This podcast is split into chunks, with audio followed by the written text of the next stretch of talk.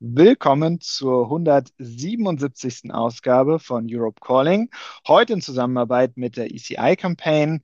Äh, Carsten Berg hier, äh, einem europäischen oder dem Europäischen Verein zur Förderung und Unterstützung von europäischen Bürgerinitiativen. Mein Name ist Maximilian Fries und ich bin Geschäftsführer von Europe Calling. Da muss ich erstmal ganz besonders begrüßen unsere Diskussionsgäste, die ihr schon seht. Die stelle ich dann gleich noch ein bisschen genauer vor, wenn sie da sind und zeige euch jetzt erstmal, wie ihr das auch bei Europe Calling schon kennt, wie dieser Abend ablaufen wird. Wir fangen an äh, mit äh, vier bis fünf viereinhalb werdet ihr gleich sehen, Vorträgen. Ähm, einmal äh, von Olga Kiko und Thomas Hieber, die sind quasi die Seite End the Cage Age, die Bürgerinitiative. Dann James Kanter als Journalist und, und Podcast-Autor äh, und äh, ähm, Host, EU Stream, kann ich sehr empfehlen, sage ich später noch was dazu. Nina Holland von Corporate Europe Observatory und dann Carsten Berg von der ECI Campaign. Und dann haben wir viel Zeit für Fragen und Diskussionen. Wie immer bei Europe Calling könnt ihr eure Fragen stellen und die Fragen der anderen bewerten. Dazu seht ihr rechts den QR-Code, der führt auf Slido und den Link poste ich auch gleich nochmal in den Chat. Da eure Fragen stellen und die anderen bewerten, weil wir sind 1700 Anmeldungen heute Abend. Äh, wir brauchen da eure Hilfe, um die wichtigsten Fragen und die interessantesten Fragen für euch auszuwählen. Ganz wichtig, wenn ihr dort fragt, bitte nutzt einen Namen. Wenn es nicht unbedingt eurer ist, dann muss ich nicht immer sagen anonymer User, sondern kann einen Namen davor sagen. Und ähm, wie immer, bei Europe Calling wird, äh, wird es heute aufgezeichnet und danach auf YouTube und als Podcast online gestellt. Dann könnt ihr das Ganze beiden Sprachen natürlich, Deutsch und Englisch, noch einmal hören. So, und damit ähm, geht meine kleinen, gehen meine kleinen Hausaus, äh, Haus hin, Hausmitteilungen auch zu Ende und wir starten, wir starten ins Thema. Das war genau die, äh, das Kind dieses Mal. Äh, denn heute sprechen wir über die Europäische Bürgerinitiative zum Ende der Käfighaltung und die große Frage, der Frage dahinter des Einflusses der BürgerInnen äh, als auch der Tier- und Agrarindustrie auf die Tierwohlpolitik in der Europäischen Union. Ja, ein ganz wichtiger Teil der europäischen Agrarpolitik. Wir ziehen es dann größer und wollen auch fragen, was das, von dem ihr gleich hören werdet, für die Europäische Bürgerinitiative allgemein bedeutet. Das Webinar ist gleich Teil von zwei Reihen, die ihr bei Europe Calling, wenn ihr öfter dabei wart, schon kennt. Die EU der Zukunft und Power to the People verbinden hier also ganz stark zwei Stränge, die äh, viele von euch schon mal in anderer Rolle gehört haben. Und äh, bevor es dann jetzt wirklich losgeht, ganz kurz noch, wir haben natürlich auch die EU-Kommission gefragt ähm, und gebeten, dass jemand kommt und äh, erklärt, was jetzt los ist mit der Bürgerinitiative. Aber leider hatte da niemand Zeit, äh, weder die Kommissionspräsidentin, ihr Kabinett, noch jemand äh, aus den anderen äh, Kabinetten, die wir angefragt haben. Sie haben aber ein Statement geschickt, in dem sie letztlich sagen, sie brauchen mehr Folgenabschätzung und äh, deswegen dauert das alles noch ein bisschen. Wie das einzuordnen ist, das überlasse ich jetzt unseren, euren Gästen nur aus Transparenz. Ist nicht so, dass wir nicht gefragt hätten. So, Jetzt geht es auch wirklich los, oder ein bisschen länger. Äh, den ersten Doppelpack, ich stelle sie gleich zusammen vor. Olga Kiko ist Leiterin des EU-Büros von Compassion in World Farming und Vertreterin des Bürgerausschusses der Europäischen Bürgerinitiative End the Cage Age. Und sie hat ihren Anwalt mitgebracht, äh, wie man das so macht. Thomas Hieber ist genau der Rechtsanwalt des Bürgerausschusses äh, für Europäische Bürgerinitiative. Nicht wegen uns den Anwalt ingebracht, sondern weil er uns auch noch ein bisschen was erzählt. Also Olga, uh, you have the floor. Freue mich sehr, dass du da bist.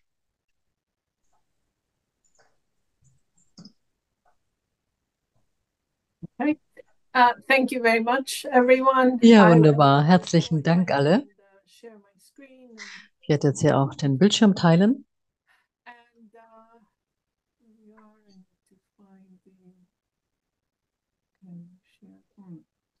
Here it is.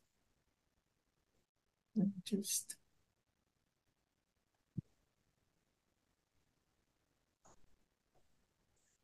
There it is. And I need to just change the. Okay. Okay. I hope you see everything now. So, jetzt hoffe ich, dass alle Perfekt. auch die Slides sehen können. Ja, ich freue mich hier zu sein und freue mich über die Gelegenheit, Ihnen und euch heute vorzutragen, worum es sich bei dieser Initiative, Europäischen Bürgerinitiative End the Cage Age handelt und was wir bisher getan haben und was jetzt künftig sich wahrscheinlich abspielt. Ja, vor einigen Jahren jetzt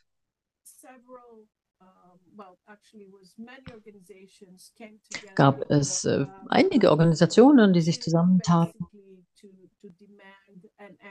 mit der Forderung, Käfige aus der Tierhaltung zu verbannen.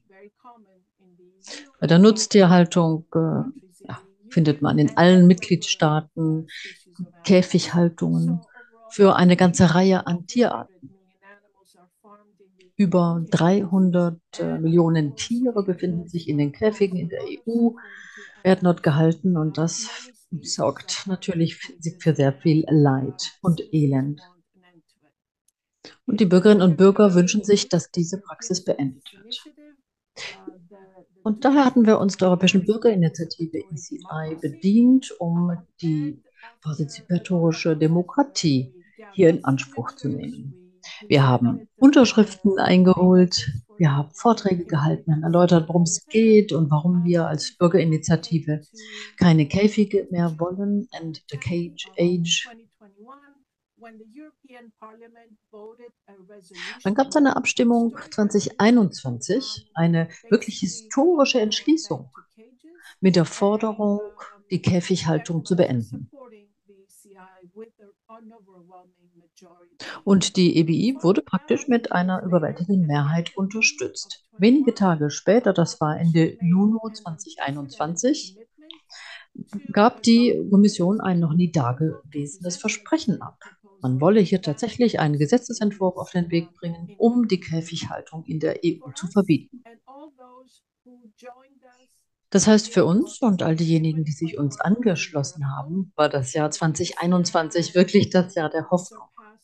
Mit der Europäischen Bürgerinitiative haben wir die Schwelle geknackt von einer Million. Hatten 1,4 Millionen Unterschriften. Die sechste Initiative, die diese Schwelle überschreiten konnte. Und die einzige EBI mit einem ganz klaren Versprechen der Verpflichtung der Kommission, diese Ziele auch zu liefern. Entsprechend äh, plante die Kommission dann den Gesetzesentwurf. Es gab äh, Konsultationen, Studienerhebungen zur Vorbereitung der Gesetzgebung. Auch die Europäische Behörde für Lebensmittelsicherheit wurde befragt. Es gab Gespräche mit verschiedenen Stakeholdern. Und allgemein kann man sagen, ja, man bereitete sich eben auf diese Gesetzgebung vor. Ja, Sprung von 2021 ins Jahr 2023.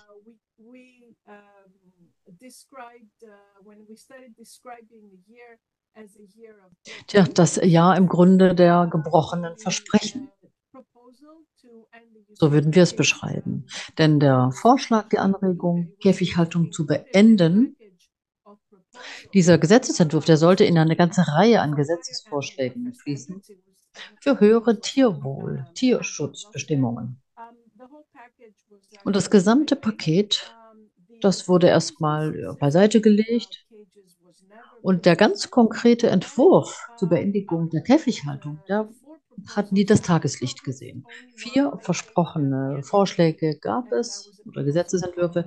Da gab es nur einen am Ende des Jahres, nämlich über die Verbringung, den Transport von Nutztieren. Und was ist jetzt mit den anderen geschehen? Ja, wie vielen Gesetzesentwürfen, da ging es unseren auch so, dass das Versprechen nicht eingehalten wurde, sie wurden nicht erstellt oder sehr stark geschwächt. Hohe Zielsetzung am Anfang und heraus kam dann eine deutlich niedrigere Zielsetzung. In diesem Zeitraum gab es wirklich entschlossene, bösartige Angriffe der Industrie, der Fleischindustrie, Big Meat, mittels äh, Wissenschaft und Forschung. Die Schlussfolgerungen etwa der Europäischen Lebensmittelsicherheitsbehörde, die wurden im Grunde als nicht unparteiisch beschimpft. Es gäbe ernstzunehmende wissenschaftliche Fehler. Es gab eine ganze Menge Propaganda und Polemik zur Tierhaltung. Und da wurde ein ganz anderes Bild gezeichnet, als der Realität entspricht.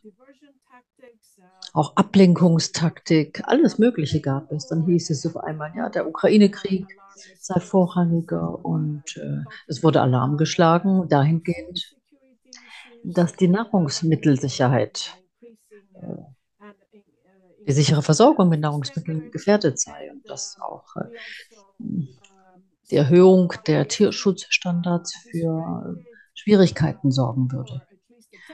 Es wurde praktisch unglaubwürdig gemacht, beziehungsweise es gab äh, Versuche hierzu.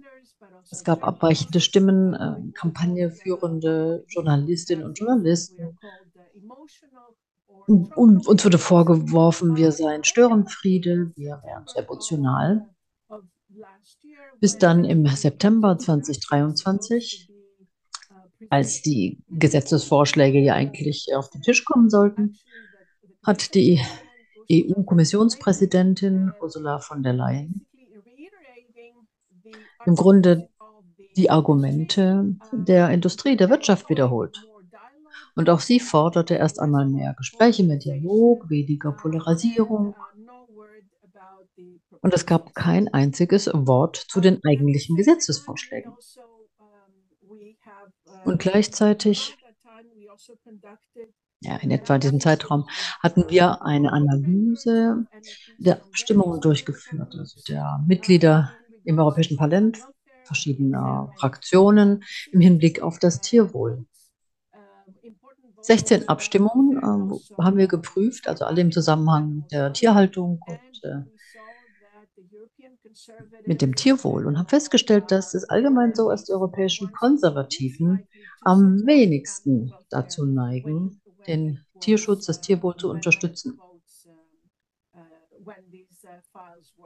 Also wenn diese Dossiers zur Abstimmung vorgetragen wurden. Hier sehen Sie ja die Prozentsätze und das gibt schon ganz klar an, in welche Richtung es geht.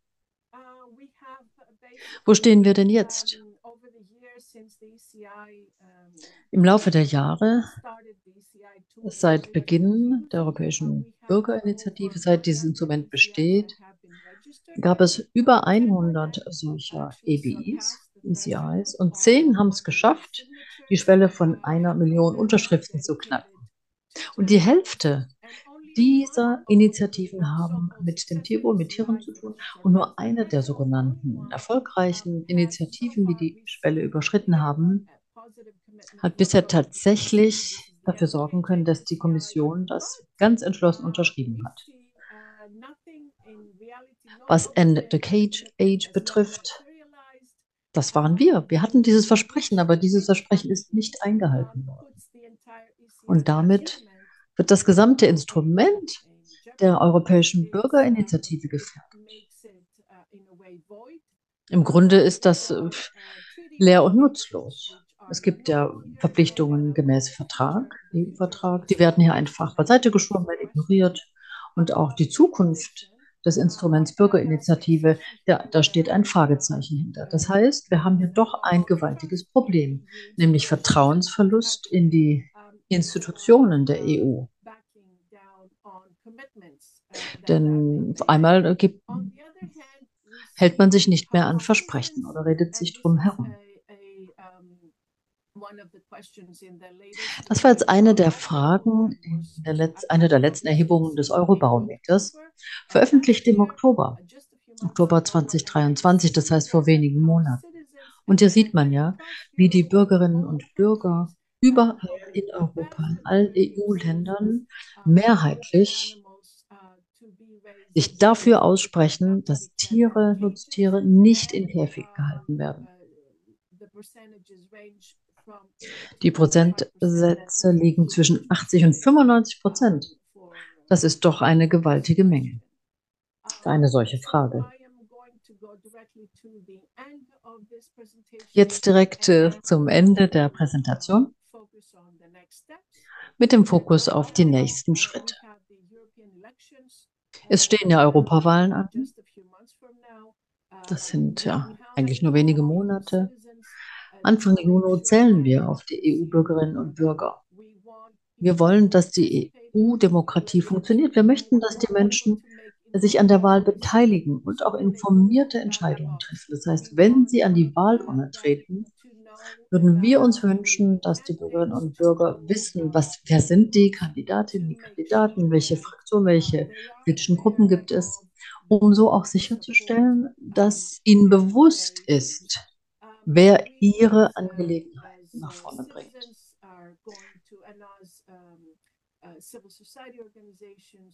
Es gibt ja auch Bürgerinnen und Bürger, die sich an zivilgesellschaftlichen Organisationen beteiligten. Die möchten wir auch unterstützen und wir möchten Informationen an diese Gruppen herantragen, Verbände, was wir als End the Cage Age EBI vorhaben, was wir vertreten. Es gibt sehr viele Maßnahmen unsererseits. Wir betreiben sehr viel Kampagnearbeit im Hinblick auf die EBI und wir möchten vermitteln, was hier noch getan werden muss. Wir schauen uns hier verschiedene Optionen an, wir beleuchten Verschiedenes, sogar vor Gericht zu gehen, um so sicherzustellen, dass die Kommission ihr Wort hält und nicht ihr Verbre Versprechen bricht und sich an ihr Engagement hält. Das war's von meiner Seite. Ich sollte ja auch eine recht kurze Präsentation halten und weiter zum nächsten Redner oder Rednerin. Super, Olga. Vielen Dank. Das war ein äh, sehr guter Einstieg. Und jetzt, äh, wie schon gesagt, gehen wir zu deinem Anwalt. Also Thomas Hieber, das Anwalt ist für den Bürgerausschuss. Also Bürgerausschuss ist das, äh, das, das Gremium quasi, das diese Europäische Bürgerinitiative dann ergreift. Und äh, Olga hat ja schon gesagt, äh, äh, Legal Action, äh, juristische Schritte. Deswegen jetzt ganz Bestand von Thomas zu hören, was er zu dem juristischen Bereich zu sagen hat. Äh, ja, vielen äh, guten Abend meinerseits. Äh, vielen Dank, lieber Maximilian, ähm, für die, ähm, für die Einladung. Ich freue mich sehr, dass ich hier meine, meine Einschätzung ähm, einbringen kann. Ich arbeite schon seit sehr vielen Jahren sehr intensiv zum Thema EBI. Ähm, und ähm, ja, wie gesagt, freue mich dann, meine, meine zwei Cent beizusteuern.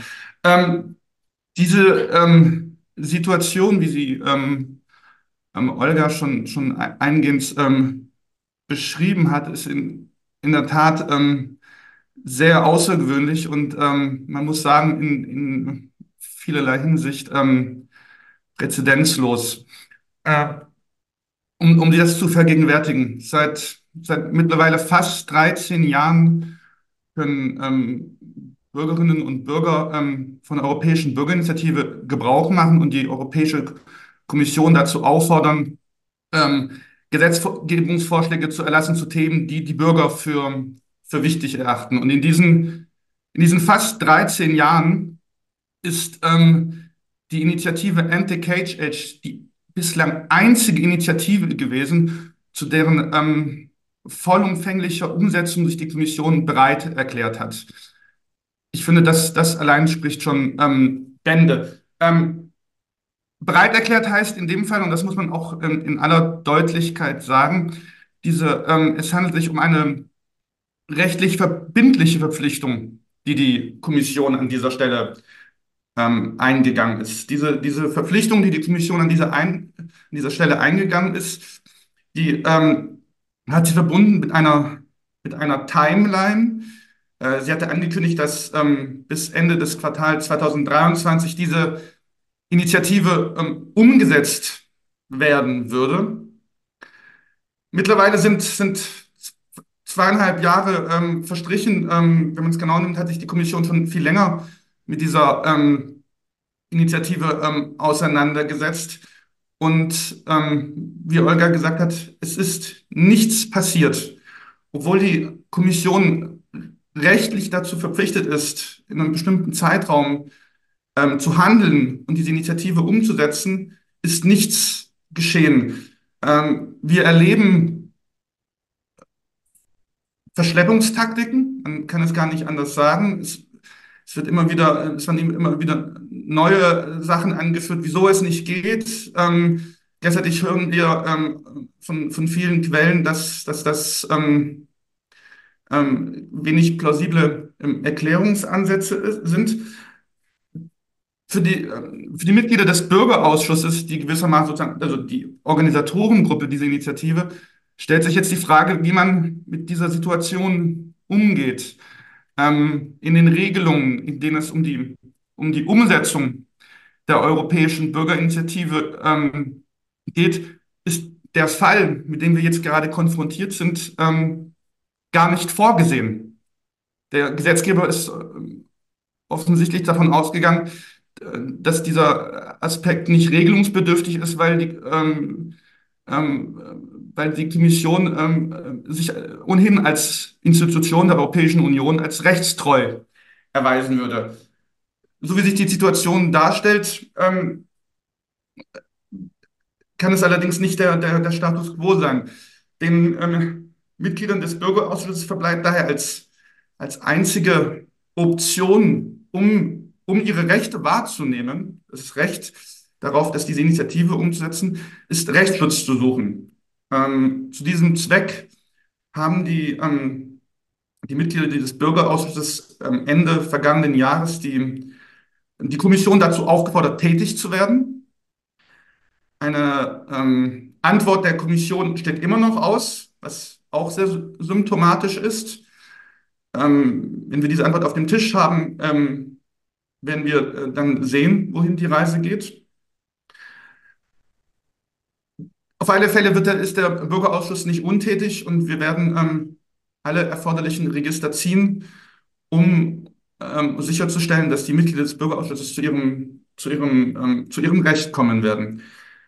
Ähm, ganz abgesehen davon, Olga hat es auch schon gesagt, ähm, ist zu befürchten, dass auch ähm, über diese konkrete Initiative hinaus das Instrument der, äh, der Europäischen Bürgerinitiative an sich ähm, Schaden nehmen wird. Ähm, man muss sich vorstellen, um eine Initiative erfolgreich durchzuführen, also im Sinne von, dass man es schafft, eine Million Stimmen zu sammeln und dann diese Initiative der Kommission vorzulegen, äh, bedarf es eines Aufwandes von, von mehreren Jahren. Das ist ein sehr, sehr ressourcenintensives ähm, Unterfangen, was man da eingehen muss. Die, ähm, dieses Unterfangen wird aber niemand mehr eingehen in voller Ernsthaftigkeit, wenn er sich nicht darauf verlassen kann, dass am Ende des Tages die Kommission sich auch an ihre ähm, Verpflichtungen hält. Von daher ähm, ist die Situation hier äh, aus äh, unserer Sicht äh, wirklich grundsätzlich sehr bedenklich. Wir erleben auch im, im Nachgang an die ähm, Initiative Anti-Cage dass die Kommission auch ähm, in, in, ihren Formulierungen gegenüber anderen Initiativen deutlich, deutlich zurückhaltender geworden ist. Ihre Bereitschaft, Pflichtungen einzugehen, ähm, die möglicherweise dann auch am Ende des Tages gerichtlich durchgesetzt werden können, ist, ähm, ist weiterhin eingeschränkt. Ähm, daher, um, um zu verhindern, dass, ähm, dass, die, ähm, dass die Europäische Bürgerinitiative als eines der wichtigsten demokratischen Rechte der ähm, Unionsbürger weiter ausgehöhlt wird, ist ähm, aus unserer Sicht ähm, auch, auch rechtspolitischer Handlungsbedarf. Was das im Einzelnen bedeutet, das, das, das wird uns äh, sicherlich Carsten, Carsten Berg dann näher, näher ausführen. Dankeschön. Vielen Dank, Thomas. Das nochmal mit den rechtlichen Aussichten da. Ich bin ja mal gespannt, wann die Kommission dann mal auf euren Brief reagiert. Wäre ja nicht der erste Brief, auf den sie ein bisschen später reagieren. Ähm, so, unser Nächster Gast ist, wie ich schon gesagt hatte, James Cantor. Er ist äh, Journalist und äh, Gründer und Herausgeber des EU Scream Podcast. Er ist auf Englisch, aber ich kann ihn sehr empfehlen, wer das, wer das hören will.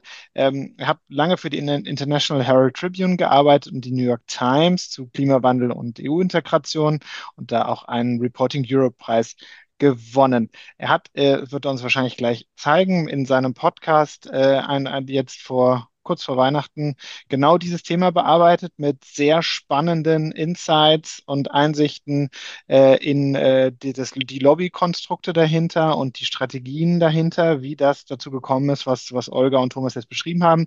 Deswegen freue ich mich sehr, dass James heute Abend äh, bei uns ist und äh, bin gespannt, was du zu sagen hast.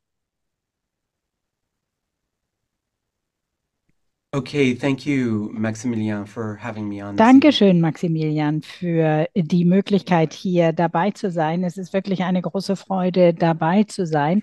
Und ich freue mich auch, bekannte Gesichter hier auf dem Panel wiederzusehen. Ich werde mich bemühen, die acht Minuten einzuhalten. Olga hat schon gesagt, es war ein großes Jahr, ähm, ein ganz, ganz wichtiges Jahr, insbesondere für die äh, industrielle Landwirtschaft. Ähm, und äh, Lighthouse äh, Reports hat ja einige Dinge zutage gefördert und hat also zum Beispiel Audioaufzeichnungen auch ähm, äh, zur Verfügung gestellt, äh, um zu zeigen, wie auch eine transatlantische Dimension gegeben ist in dieser äh, agroindustriellen Lobbyarbeit. Äh, der kulturelle Krieg, die äh, Industrie und auch äh, kulturelle äh, Zusammenhänge sind hier zu berücksichtigen. Da werden Wissenschaftler mit eingebunden, auch äh, die Journaille natürlich äh, und ähm, äh, die Industrie. Mm, Big Meat, Big Wind habe ich äh, in meinem Podcast aufgenommen und habe mit einem Lobbyisten und Campaign Manager von Livestock Voice äh, begonnen. Ähm, und äh, der geht zurück auf äh, nachhaltige äh, Fleischproduktion, eine Organisation, die in Italien gegründet wurde, schon vor Jahren. Und die und Livestock Voice hat einige Gründer, die zu den ganz großen agroindustriellen Lobbyisten gehören. Copa Cogeca gehört zum Beispiel dazu. European Livestock Voice hat auch eine Webseite, setzt sich für ein Proteinpaket ein, was vom nordamerikanischen Fleischinstitut besonders äh, gepusht wird.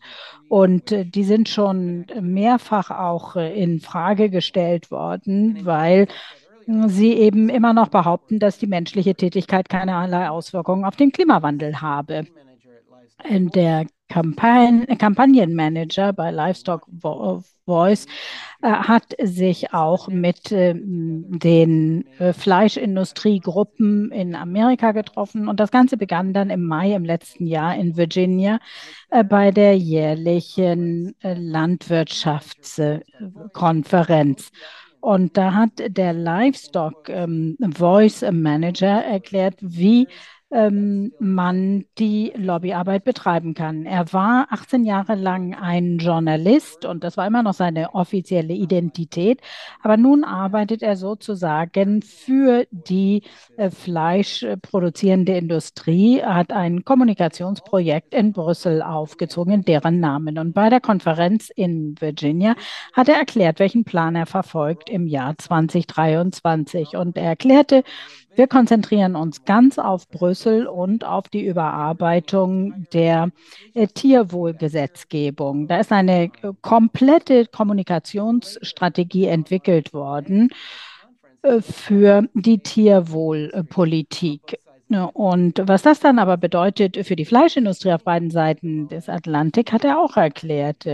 Der kernpolitische Krieg ist der äh, zwischen äh, den äh, USA und der EU, dass ähm, äh, tatsächlich die Klimaperspektive getrennt wird von der Fleischindustrie und der Fleischproduktion. Ähm, da, ist also durchaus eine gegenseitige Befruchtung unterwegs transatlantischer Art. Und äh, weil das so eine Art ähm, hm, Skript ist, das in den USA entwickelt worden ist, berücksichtigt es äh, zum Beispiel auch, äh, dass die Tierwohlverfechter zu Extremisten erklärt werden, beispielsweise, dass sie mit denen einfach in einen Korb geworfen werden. Und in Virginia sprach dieser Livestock Voice-Vertreter dann auch dahingehend, dass man 2023 auf die Tierwohlextremisten reagieren müsse. Die Medientechniken, äh, die hier äh, zum Tragen kommen in den USA, äh, sind von jemandem entwickelt worden, der von einer äh, PR-Firma in Washington, DC, Berman, entwickelt worden ist. Und da soll dann ein äh, eine Äquivalenz hergestellt werden äh, zwischen der Art der Tierhaltung und allen denjenigen, die äh, quasi die Protestbewegung äh, bilden. Und hier heißt es nun, dass man den Spieß einfach umkehren müsste, dass die NGOs, die Tierwohlverfechter sich erklären müssen, dass sie begründen müssen, warum sie diese Forderungen stellen und nicht etwa die fleischproduzierende Industrie oder die Landwirte.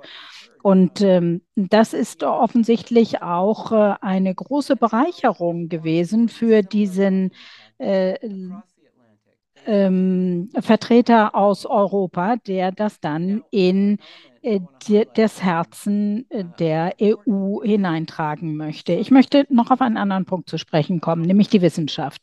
Wissenschaft ist ja immer sehr kontrovers und aber sehr wichtig für die industrielle Lobby arbeite. Und da hat man oft äh, sehr sorgfältig selektiert, welche Daten man verwendet, um nachzuweisen oder eben abzuwehren, welche Auswirkungen gewisse äh, Aktivitäten auf die Umwelt oder die Gesundheit haben. Man denke nur an die fossilen Brennstoffe oder an Tabak zum Beispiel. Und jetzt gibt es sehr, sehr viele von der Industrie geförderte Wissenschaftler, die quasi diesen Industriesektor auch unterstützen.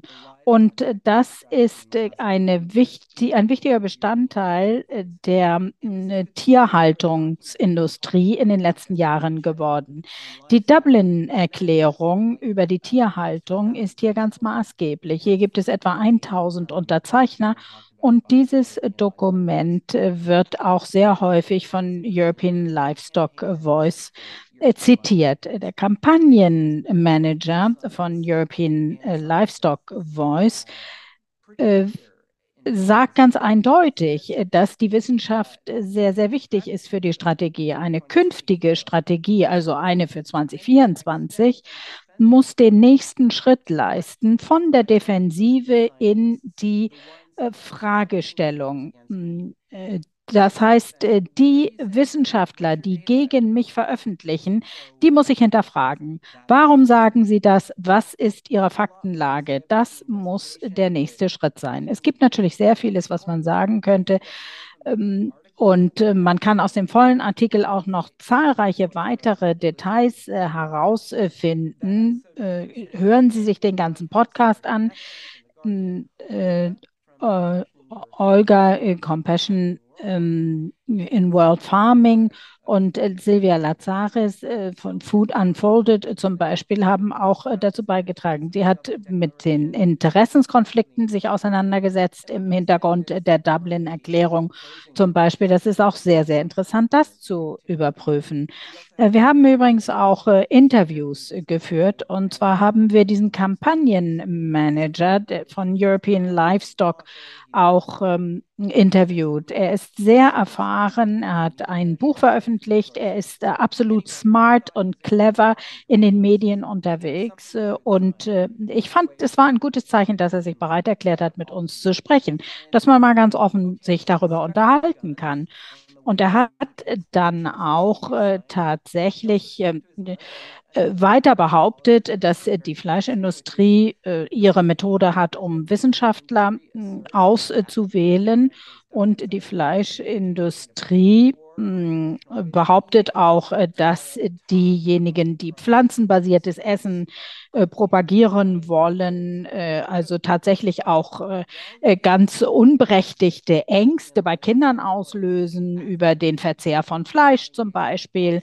European Livestock Voice engagiere sich nicht auf politischer Ebene, das stimmt übrigens nicht so ganz genau, aber er hat auch zum Beispiel gesagt, Livestock Voice, ähm, eigentlich eine Lobbyorganisation, sollte im Prinzip auf dem Transparenzregister der EU stehen stehen. Und äh, das würden Sie jetzt dann doch äh, auch mal prüfen. Also das sollte man im Auge behalten. Ich werde es dabei bewenden lassen. Äh, Sie finden den Podcast auch in Apple Podcast, Spotify und an anderer Stelle. Und ich gebe hier gerne auch den Link bekannt und ich freue mich auf die Beiträge der anderen RednerInnen.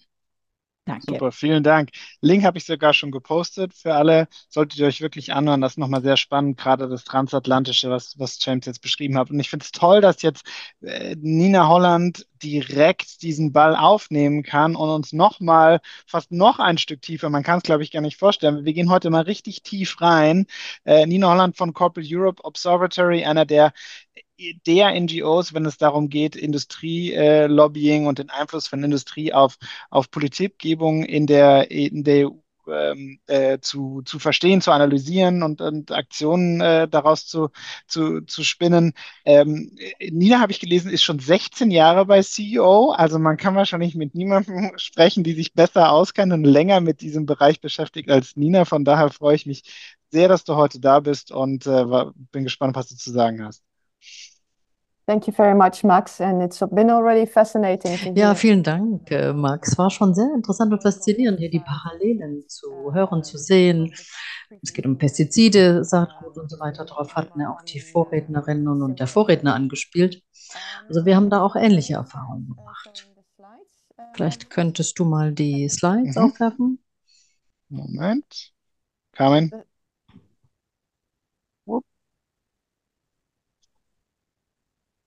Markant. So while this is in process, maybe I, um, It's, Ja, it's in process. die Yeah, Folien exactly. There we go. kann ich vielleicht schon, ja, gut. uh, Ja, the, Max hat es ja erläutert. CEO ist praktisch eine Art Lobby-Watchdog-Organisation. Wir sind in Brüssel und beschäftigen uns mit äh, verschiedenen Themen, also bei Agro-Business und bei Chemie.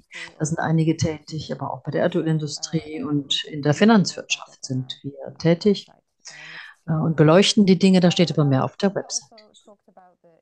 Ja, Olga hat ja auch die EBIs erwähnt, die Bürgerinitiativen, und dass wir bisher zehn erfolgreiche solcher Initiativen feiern können. Zwei davon, überhaupt die Hälfte, äh, ist, nein, die, die Hälfte geht, dreht sich um Tiere und zwei über Pestizide. Und das ist so einer unserer Schwerpunkte. Ich kann es noch nicht sehen, aber vielleicht seht ihr schon die nächste Slide. Ja, was hier interessant ist, was ich einfach erwähnen wollte, von den ersten beiden EBIs, Verbot von äh, Glyphosat etwa, da wurden, also auch in der Bitte um Unterstützung für die Landwirtinnen und Landwirte, da wurde doch ganz klar in die Richtung des Green Deal gearbeitet.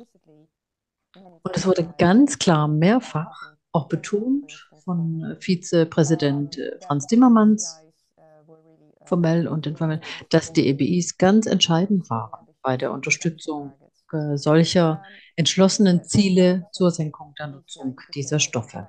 Ja, Glyphosat haben wir immer noch nicht verboten bekommen, aber die Stimmen werden lauter, es wird immer stärker gefordert und ein ganzes Gesetz wurde da überarbeitet.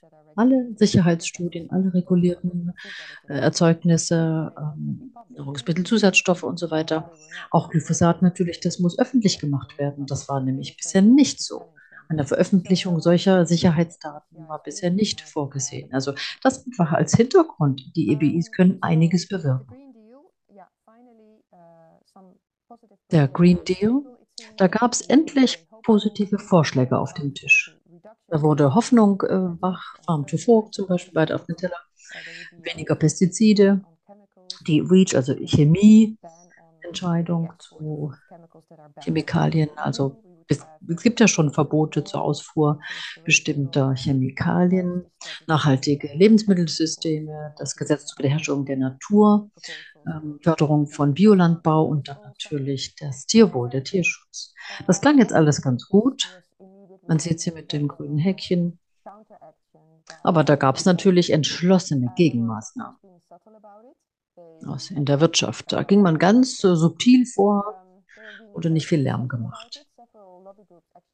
Einige Lobbygroups haben sogar ihren Namen geändert. Das klingt da ein bisschen netter. So zum Beispiel äh, CropLife Europe, ne? statt Pestizidverband. Das klingt natürlich äh, hübscher. Aber es versucht Sorry, sich da Nina. neu zu Nina, erfinden. are you telling me to skip uh, to to go to the next slide because I'm I'm swimming a bit, so you need Ja, to Max give kommt me a sign hinterher, somehow. bitte. kurz hinweisen, wann es auf die nächste Folie geht. Ja, jetzt geht's. Also gerne die nächste Folie. Ah, okay. There we go.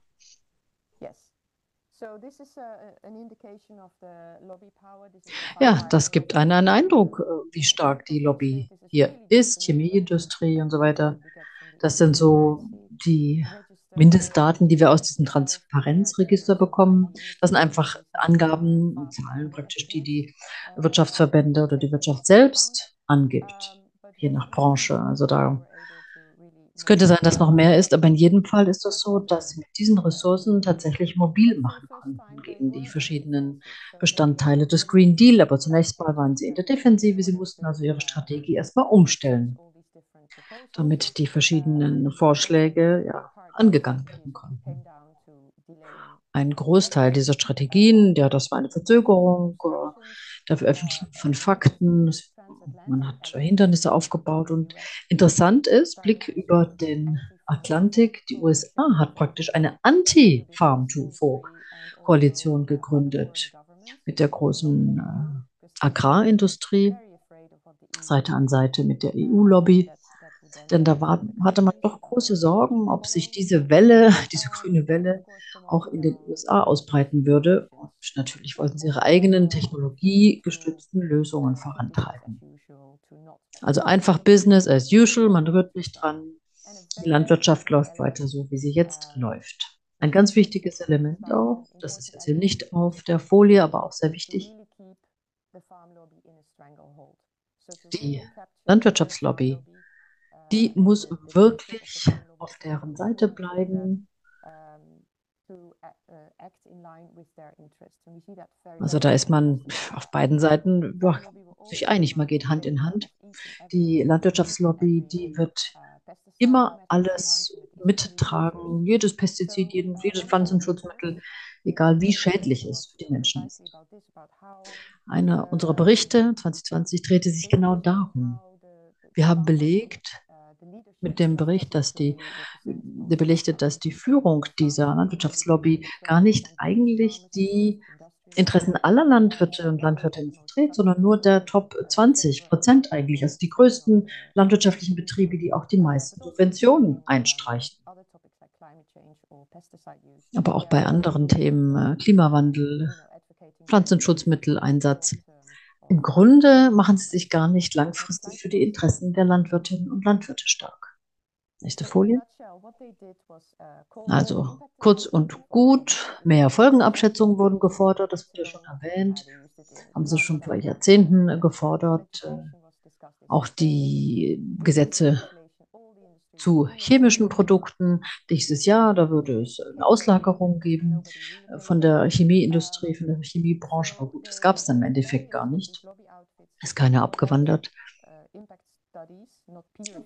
Aber wie gesagt, Peer Reviews wurden nicht gefordert, sondern nochmals Folgenabschätzungen, etwa von der Prinzess-Universität äh, in Wageningen oder hier in Deutschland. Alles wurde koordiniert und Copa, COGECA, ja, als Teil der Plattform hat ebenfalls in Wageningen angeklopft, eine solche Studie, eine Folgenabschätzung gefordert. Dann wurde von der, ja, vom privaten Zweig der Universität Wageningen ebenfalls noch eine solche Studie gefordert. Und das wurde dann alles gleichzeitig veröffentlicht. Das ist eine Slide, die eigentlich gar nicht in die Öffentlichkeit sollte, von der Copa Cogeca. Publication of Studies steht da in der Mitte rot. Das war praktisch der entscheidende Augenblick indem man die Farm-to-Fork-Strategie attackieren wollte, mit allen Informationen, Tierwohl, Chemie, Pestizide und so weiter. Dann gab es auch einen Leak von CropLife Europe, das kommt dann auf der nächsten Folie. Auch sehr interessant. Bei dieser doch an die Öffentlichkeit geratenen Folie sieht man oben rechts was Interessantes also von CropLife. Die verschiedenen Studien der Universität Wageningen sollten nochmal wirklich äh, herangezogen werden, um Druck auszuüben und mehr Einfluss zu erwirken. Das heißt, man hat ja verschiedene Studien, verschiedene Universitäten. Gut, ist jetzt keine Wissenschaft als solche, aber egal. Sprich, verschiedene Outfits ne, für die Lobby. Die Autorinnen und Autoren dieser Studie der Universität werden dann zu Gesprächen oder zu Vorträgen eingeladen und so macht man das medienwirksam und erzeugt Echo. Auf diese und andere Weise kann man dann Einfluss nehmen auf die Ergebnisse bei Entschließungen und Abstimmungen im Parlament. Ja, das wurde dann bekannt, geriet in die Öffentlichkeit, wir haben es an die Medien gebracht und die Mitglieder des Europäischen Parlaments waren sehr wütend. Keinen wirklichen äh, Einfluss gehabt, denn es gab ja gesetzlich festgeschriebene Reduktionsziele. Aber man schlug immer wieder in dieselbe Richtung. Ähm, Studien wurden weiter angefragt. Und in anderen Ländern sah es genauso aus. Da wurde ähnlich vorgegangen. Im Endeffekt hat diese Lobbyarbeit dann auch seine Auswirkungen gehabt, als es um Pestizide ging 2022 hat der Rat, sprich die Mitgliedstaaten, die Kommission dazu gezwungen, weitere Folgenabschätzungen zu erwirken. Es hat dann sechs Monate Verzögerung gebracht, ging also bis Juni. Und das war ganz entscheidend, denn in dieser Zeit hätte das Gesetz über Pflanzenschutzmittel vorankommen müssen. Dann wieder mit dem Argument der sicheren Versorgung mit Lebensmitteln, der Ukraine-Krieg. Das wurde gebetsmühlenartig wiederholt und diese Krise wurde dadurch auch ausgenutzt für ihre Zwecke. Und dann ist es ihnen gelungen, die Dynamik zu schaffen, in der immer mehr Kritik laut wurde.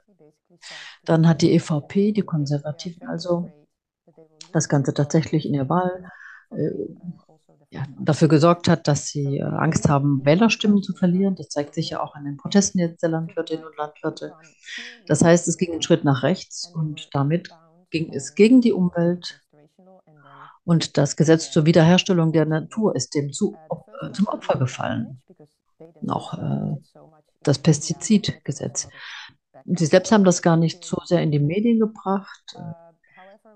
Das war ein Rückschlag aber mit dem Gesetz über den reduzierten Einsatz von Pflanzenschutzmitteln, das Ergebnis war schon ja, beispiellos. Nächste Folie bitte.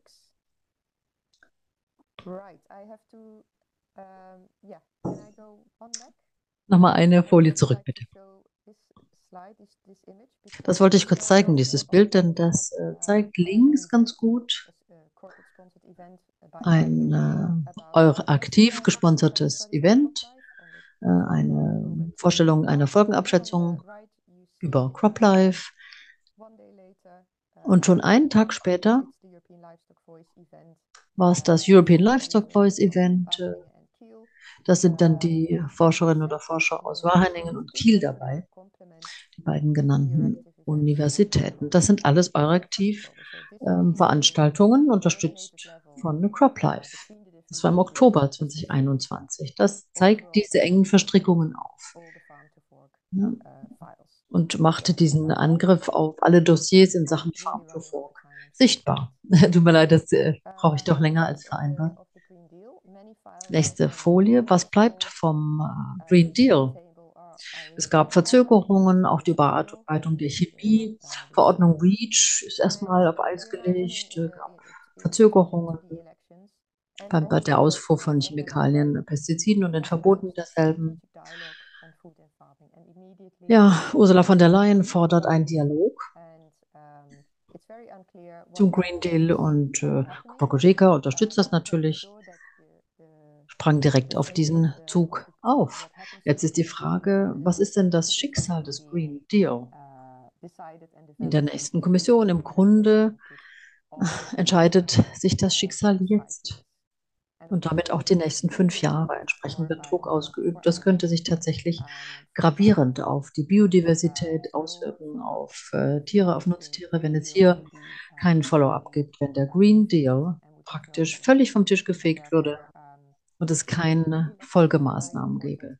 Entsprechend wichtig sind die EU-Wahlen so wichtig.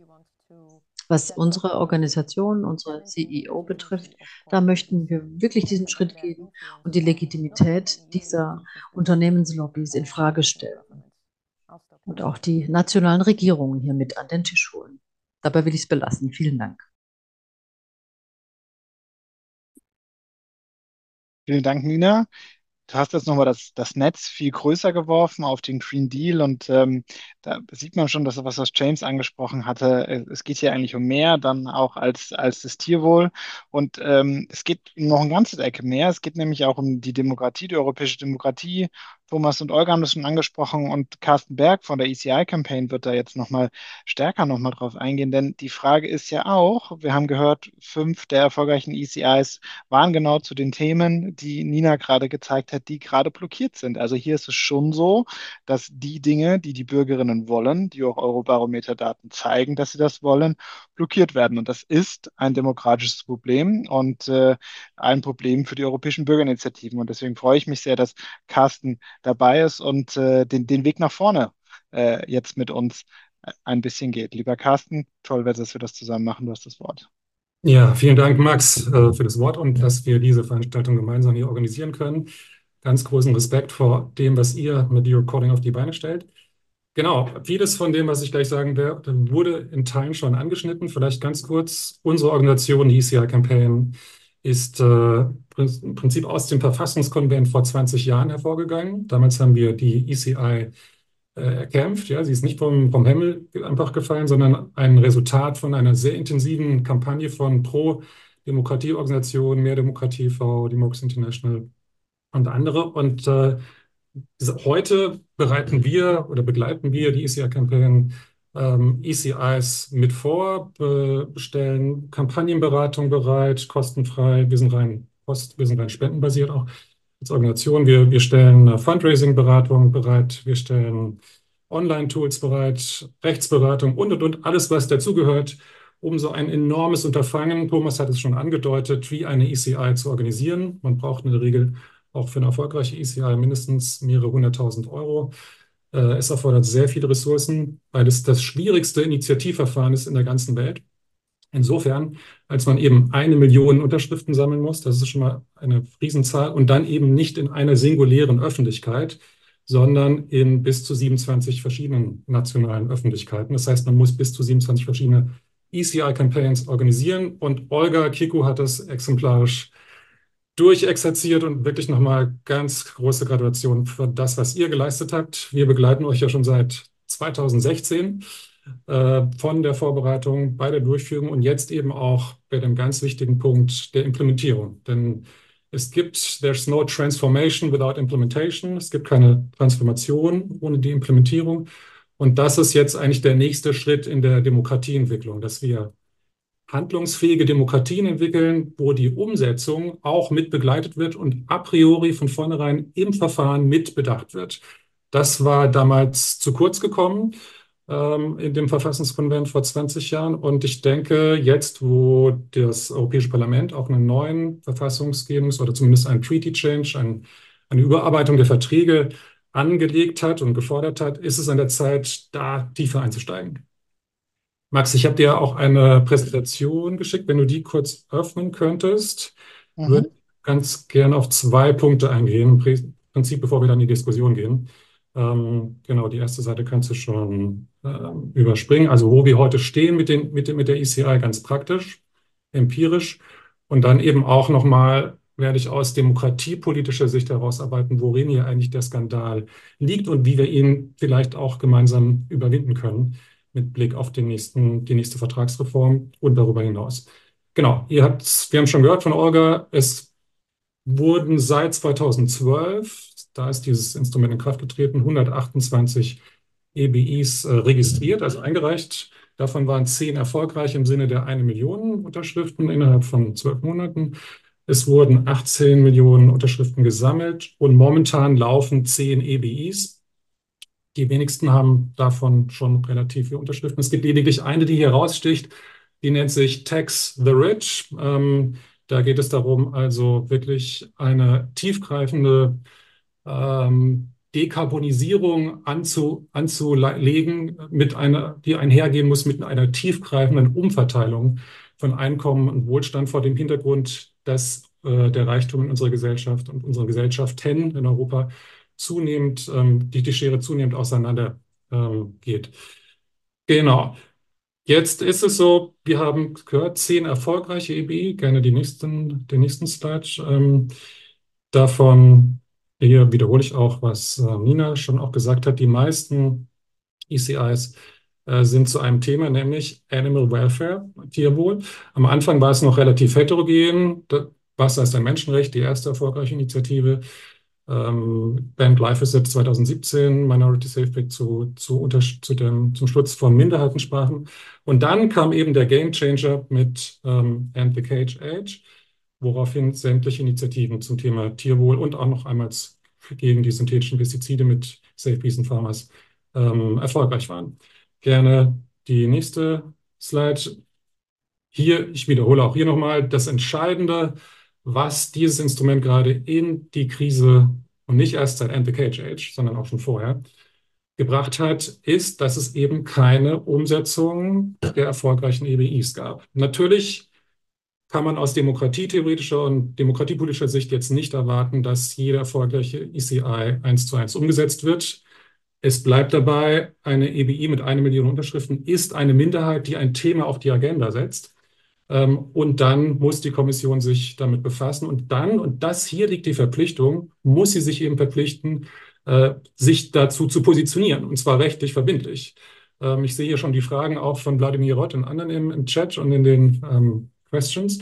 Die ECI ist nicht verbindlich im Sinne der Rechtsfolgen, aber sie muss sich eben positionieren und da liegt das Übel sozusagen, wo wir gerade sind, dass nämlich die Kommission sich rechtlich verpflichtet hat, die ECI ähm, Advocated umzusetzen, sie jetzt aber dem nicht vorgeleistet. Es gab noch zwei andere ECIs, die oder EBIs, die teilweise umgesetzt wurden, aber eben nur bezüglich sekundärer äh, Ziele, nicht die, die Hauptziele. Die nächste Slide, den nächsten Slide gerne. Genau. Hier seht ihr noch, genau, also was wir jetzt hier beobachten, ist, ähm, nachdem die Kommission sich rechtlich verpflichtet hat, die ECI and the Cage umzusetzen, ist ein ganz klarer Rechtsbruch, ein Rechtsverstoß gegen ihre selbst eingegangene Selbstverpflichtung. Das ist der, die formale Betrachtung, aber es ist eben auch ein, ein riesen Vertrauensbruch, äh, ja, weil wer möchte von dem Instrument noch wirklich ernsthaft Gebrauch machen, wenn man davon sowieso, wenn es denn so weitergeht, nichts erwarten kann, dass davon irgendwas umgesetzt wird. Und insofern ist die ECI, die EBI, die Europäische Bürgerinitiative, in ihrer größten Krise seit dem Inkrafttreten im Jahr 2012, vor zwölf Jahren. Und äh, wir, der nächste Slide, ähm, als Demokratieorganisation haben uns zusammengeschlossen, um der EBI and the KHH zu helfen. Unterschiedliche NGOs, davon seht ihr einige, insgesamt über 70, auch mit bereits abgeschlossenen ECI wie Stop Vivisection, Right to Water, äh, and the ähm, Stop First, haben uns zusammengeschlossen und an Frau von der Leyen appelliert, stick to your commitment, also setzen Sie bitte Ihre Verpflichtung um. Ähm, und äh, konnten auch schon vorher, nächster Slide bitte, ähm, die, das Europäische Parlament dafür gewinnen, dass die, die Kommission aufzufordern, die EBI grundsätzlich zu überarbeiten. Ähm, hat ganz klar den Handlungsbedarf deutlich gemacht.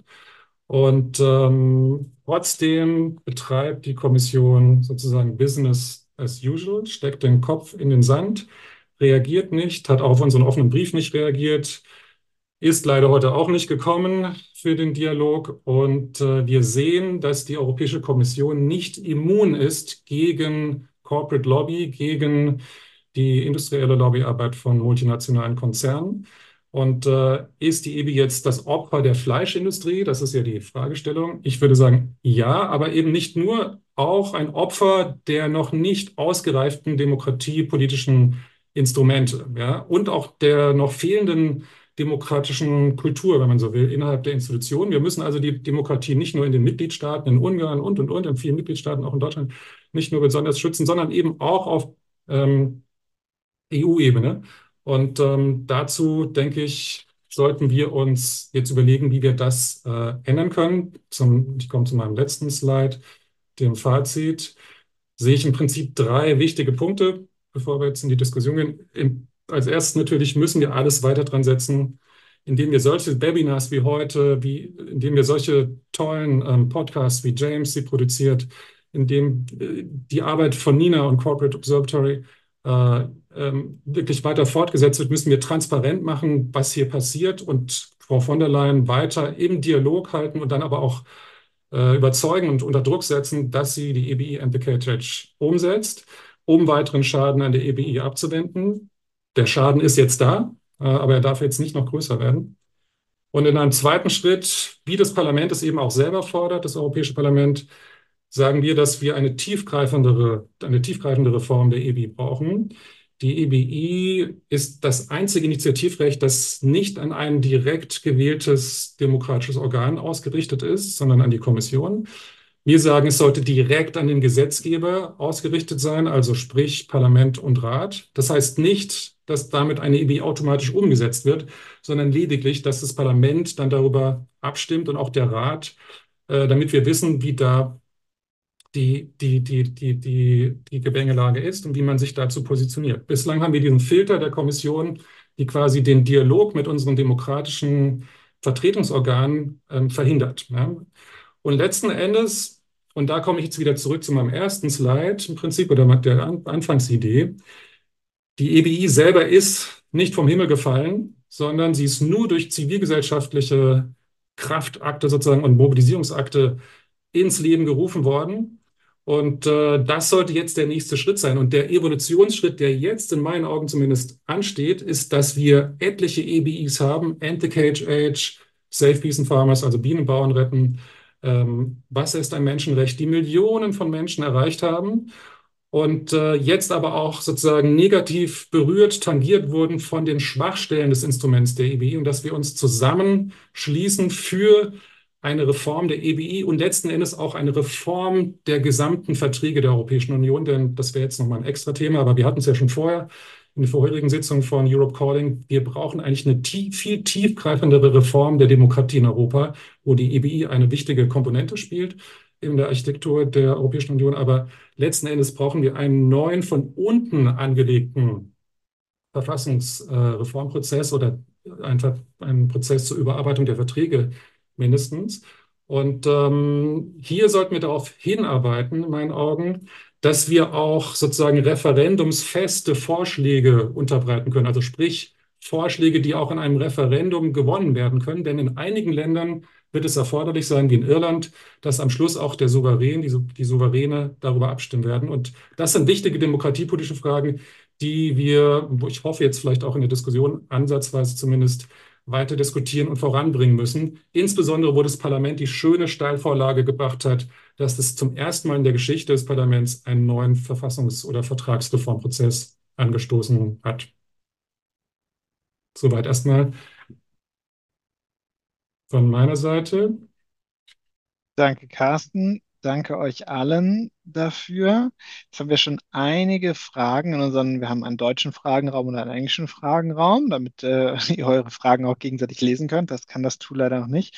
Und ich werde das jetzt mal so machen. Ich werde ein paar der äh, Fragen mit den höchsten Stimmen äh, äh vorlesen und fragen. Und wer dazu äh, hier von unserem Panel antworten möchte, kann einfach unten das Handsymbol benutzen. Ich gebe sie euch nicht direkt, außer wenn es wirklich klar ist, aber nutzt gerne das Handsymbol, wenn ihr dazu was sagen wollt. Ihr müsst nicht alle zu allen Fragen was sagen wollen, aber ich glaube, so kriegen wir das gut aus. Also raise your hand, Handsymbol ähm, für, für unser Panel hier. Äh, und wenn wir am Ende Zeit haben, dürfen auch noch die, äh, die äh, Zuschauerinnen was sagen. Ich beginne mal mit der, mit der Top-Frage hier im englischen Raum. Äh, Anja Puseckel fragt, so um, um, what can be done against the lobby work of Big Meat and how can we really strengthen public Was kann man denn gegen diese participation Lobbyarbeit serious tun? Consideration of the proposals? dafür sorgen, dass diese Vorschläge ernst genommen werden? Also, wie vielleicht mal der erste Teil dieser Frage. Wir haben jetzt ja viel von dem Lobbydruck gehört, der, der sehr erfolgreich war. Also, was wären von eurer Seite aus Maßnahmen, um das zu verhindern oder wenigstens um ein äh, Level Playing Field, eine, eine, eine, eine Balance hinzubekommen? Wie seht ihr das? Olga, unmute, ja. Yes, well, lots of things can. Uh, uh, Ja, ich glaube, wir können da einiges unternehmen. Zunächst mal müssen wir für mehr Transparenz sorgen. Und wir müssen den Menschen bewusst machen, wie einige dieser Lobbygruppen funktionieren. James Cantor und die Arbeit vieler anderer Journalistinnen und die von Medienplattformen ist sehr, sehr wichtig. Entsprechend müssen wir sie unterstützen, denn mit ihrer Arbeit wird offengelegt, wie das da funktioniert in der Wirtschaft, in diesen Branchen. Und die Lügen werden offensichtlich. Wichtig ist auch, dass wir als BürgerInnen darauf pochen, dass die Verantwortlichen zur Rechenschaft gezogen werden, wenn sie ihre Versprechen brechen, wenn sie das, was sie da von sich gegeben haben, nicht einhalten. Wir haben da wirklich ein gutes Werkzeug, das wir nutzen können, nämlich die Wahlen. Leben in einer Demokratie, in einer europäischen Demokratie und die Demokratie ist gefährdet, wenn Big Business so gegen die BürgerInnen vorgeht. Und auch Vertreterinnen auf politischer Ebene, die ja uns vertreten, sollten, sprich die Bürgerinnen, die für sie stimmen und durch die sie auch in Institutionen kommen, in Positionen, zum Beispiel im Europäischen Parlament. Man muss gegen sie vorgehen, wenn sie gegen die Interessen der Bürgerinnen agieren. Das sind nur einige wenige Mittel und Wege, die wir nutzen können. Danke, Olga. Nina. Nina? Ja, in der Tat, das ist die eine Million Dollar Frage oder sogar noch mehr. Das ist eine Frage der Macht. Und wie wir dafür sorgen können, dass das demokratische System in der EU verstärkt werden kann. Es ist ja eine Lobbydemokratie in gewissem Sinne. Es gibt immer wieder äh, Vorschläge zur Regulierung der Lobbyarbeit. Da gibt es kaum äh, Reglements, es gibt Transparenzvorschriften, es gibt Vorschriften, äh, was ist Korruption, was nicht, es gibt Mindest- oder Maximalbeträge und so weiter. Aber das ist nur die Spitze des Eisbergs, die ähm, Revolving Doors sozusagen, diese Drehtürtaktik. Immer wenn neue beratende Organe entstehen, da veröffentlicht die Kommission eine Ausschreibung und wer landet da auf dem Stuhl? Naja, diejenigen, die reagieren. Und wer reagiert, das sind die Lobbygruppen der großen Unternehmen. Die sind immer dort vertreten in diesen beratenden Organen, weil sie da auch die meisten Ressourcen haben und das größte Interesse. Die Kommission könnte das anders organisieren. Sie könnten andere Regeln entwickeln, wer denn ein Plätzchen in einer solchen Gruppe bekommt. Sprich, Lobbyarbeit sollte reguliert werden. Wir würden sogar noch einen Schritt weiter gehen. Wenn es wirklich um Punkte geht, die ganz wesentlich sind für die Demokratie, für die Umwelt, wie Klimapolitik und Pflanzenschutzmittel, da wollen wir wirklich eine starke Firewall gegen solches Lobbying. Wenn man feststellt zum Beispiel, wie weit die Erdölindustrie vertreten ist bei Klimaschutzverhandlungen bei der UNO oder als Sponsorauftritt bei Debatten in der EU. Das sollte einfach nicht mehr zulässig sein. Politikerinnen sollten gar nicht mehr auf zu solchen Veranstaltungen gehen. Das möchten wir herausfordern. Und diese, die Tatsache, dass es völlig gängig ist und akzeptiert wird, dass die Lobbyisten der großen Unternehmen da auf jeder Plattform vertreten sind. Dagegen möchten wir vorgehen. Und das soll auch ganz klar Thema bei den EU-Wahlen sein. Danke dir. Dann Carsten? Yeah, indeed. As Nina said, the one million dollar question. Ja, genau. Nina sagte das ja. Die Dollar-Frage können wir jetzt so direkt gar nicht beantworten. Aber ja, ich meine schon, da geht es um Macht. Ja, Transparenzregister, das ist eine Sache. Das ist alles ganz entscheidend. Das ist richtig. Aber damit haben wir die Frage der Machtteilung nicht gelöst. Die Wahlen an sich, das reicht nicht aus. Ich bin nur einverstanden, wir sollten wirklich alle Mittel ausschöpfen, die wir haben durch die Wahlen. Das ist richtig. Aber gut, es ist das einzige demokratische Parlament weltweit, das keine Initiativrechte hat.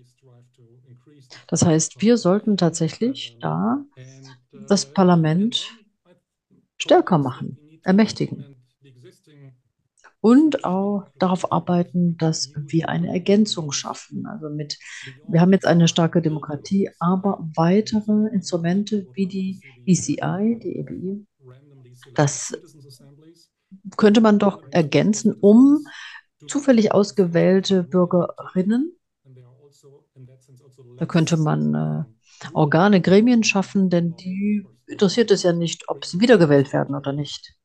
Sie möchten mitreden. Und so besteht die Gefahr seitens der Lobbyisten nicht. Aber das ist einfach eine andere, ein anderer Anreiz, eine andere Logik. Und das kann schon auch äh, vom, funktionieren, dass man auch innerhalb eines Unternehmens etwa gegen Korruption vorgeht. Aber das ist wieder ein anderes Paar Stiefel, ja. Ich, schön wäre es natürlich, wenn wir da auf einer geschützten Insel wären, sind wir aber nicht. Jetzt haben wir hier vielleicht die Möglichkeit, solche wie in Irland, da wünsche ich mich hin, dass wir es schaffen, dass wir tatsächlich so weit gehen, dass die Bürgerinnen direkt über einen Vorschlag äh, abstimmen in einem Referendum. EU-weit. Vor 20 Jahren wurde das vorgeschlagen. Als Kompromiss kam dann die ECI, die Bürgerinitiative heraus. Ich glaube, wir sollten da nochmal zurückschauen, ähm, ob es nicht doch anders möglich ist. Natürlich ist ein EU-Referendum schwieriger zu organisieren, es ist komplizierter, als wenn man das in einem Land machen will. Aber ich glaube, wir haben doch 20 Jahre Zeit gehabt, noch was zu lernen. Und da können wir durchaus uns dran machen, unser System immuner zu machen durch neue demokratische Wahlen. Danke, Carsten. James. Richtung. I just want to amplify a few things that James? Ja, möchte es nochmal herausstreichen, was da gesagt wurde. Europäische Lobbyisten können tätig werden, ungeachtet des Transparenzregisters. Das ist ein Merkmal. Das ist nicht nur eine kleine Lücke im System, das ist ein Merkmal. In der EU ist noch nicht mal rechtlich vorgeschrieben. Ist ja immer noch ein äh, freiwilliges Transparenzverfahren, diese Eintragung ins Register. Das ist das Erste. Zweitens, das Transparenzsystem funktioniert ja auch nicht wirklich gut. Bei Zugriff auf Dokumente etwa. Da ist es ja so, dass der europäische Ombudsmann, Ombudsfrau es ganz klar gemacht hat. Immer wieder hat sie betont,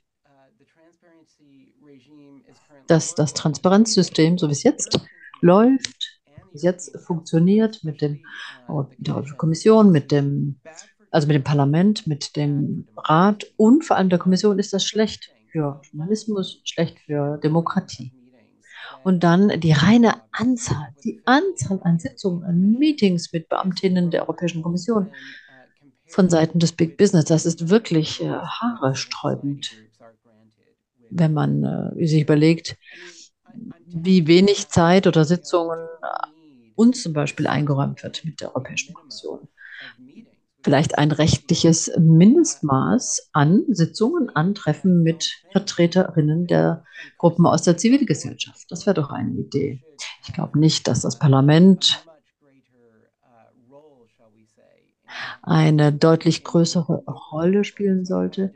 Als Aufsichtsorgan weiß ich jetzt nicht, ob das die richtige Art und Weise ist. Denn das Parlament kann ja schon durch Anhörungen diese Rolle ausüben, aber kann es denn damit wirklich genügend Druck ausüben?